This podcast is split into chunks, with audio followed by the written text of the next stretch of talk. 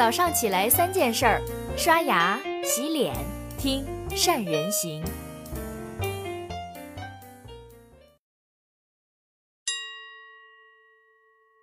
大家好，我是善人。早在春节放假之前，我就给我们的高管们布置了一个任务，让他们利用假期去研读下一个倒下的会不会是华为这本书。为什么要研读这本书呢？有两个原因。第一，这本书不仅详细记录了华为如何从两万块钱起家，一步步发展成为今天市值。可能超万亿的通讯行业巨无霸，还记载了华为的很多不为人知的事。借用任正非的话来说，他说：“我是看了田涛和吴春波写的《下一个倒下的会不会是华为》这本书，才知道华为曾经发生了这么多的事。”田涛跟吴春波是何许人？他们不仅参与了当年华为基本法的起草。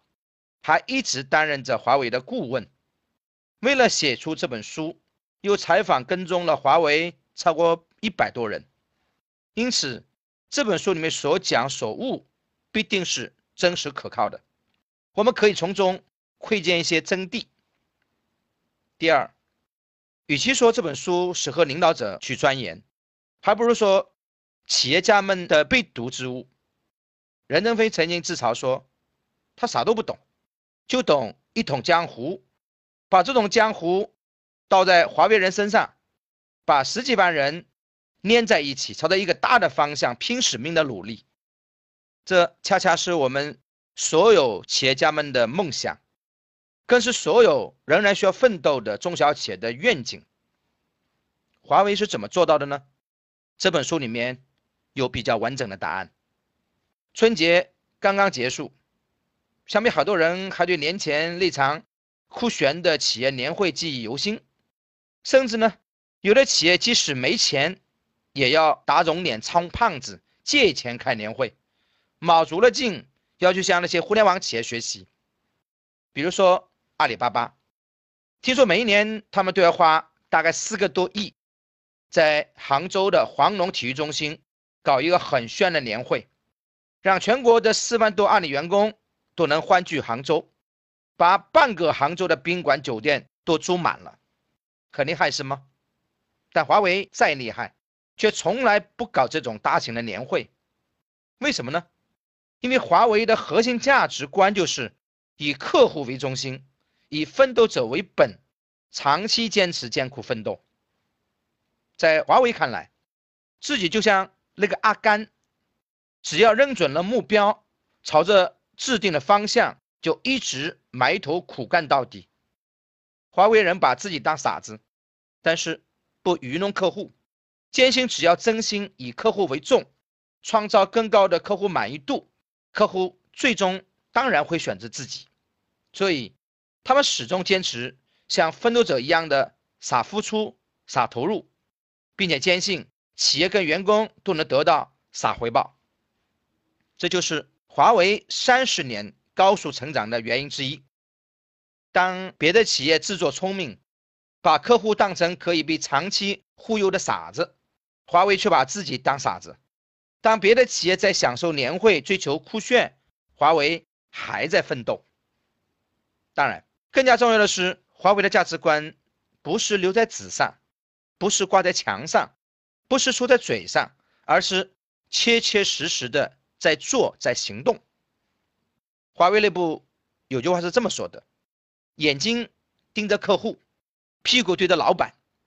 这里有两层意思：第一，不要对着领导笑哈哈，对着下属凶巴巴；第二，不要只对着大客户笑哈哈，却对着小客户凶巴巴。很多人会认为，华为到了今天这样的地位，早已过了艰苦奋斗的时候。很多企业都来巴结好华为，但你可能不知道，在华为接待再小的客户，任正非都要亲自上场。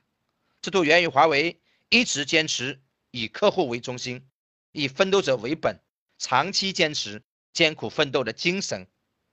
除了华为，还有一家叫格力，格力可以说就是我们面前的另外一个华为。我在春节的时候看了一段董明珠的采访视频，看了之后我很震撼。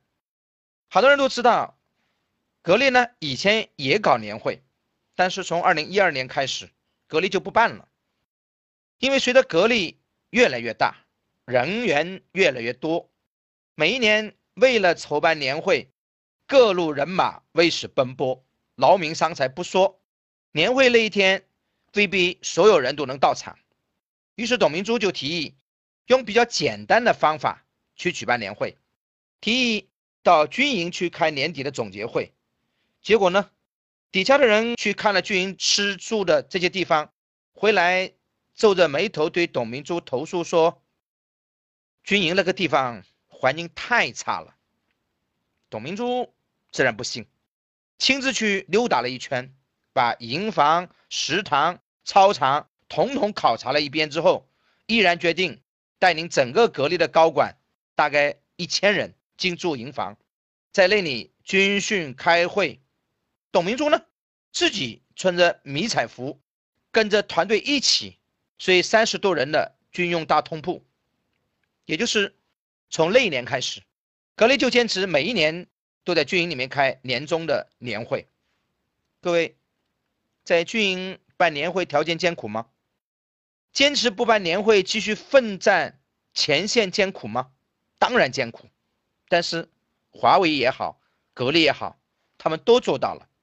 今天我们回看很多企业起起落落，瞬间辉煌，转眼湮灭，而有的企业却越做越大，越做越强。为什么呢？因为只有那些懂得保持初心、坚持艰苦奋斗的企业，才能走得更远。而那些现在看上去很炫的企业，甚至为了炫而去装蒜的。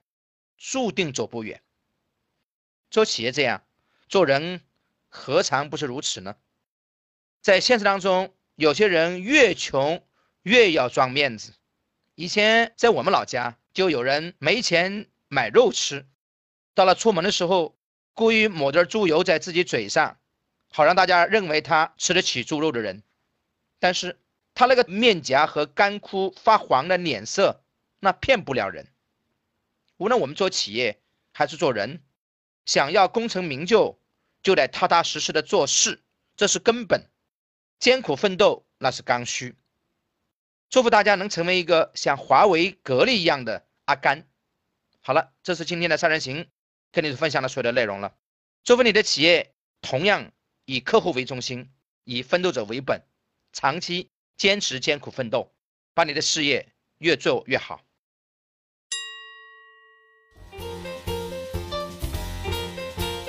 关注善人行微信公众号，每天早上六点三十分，咱们不听不散。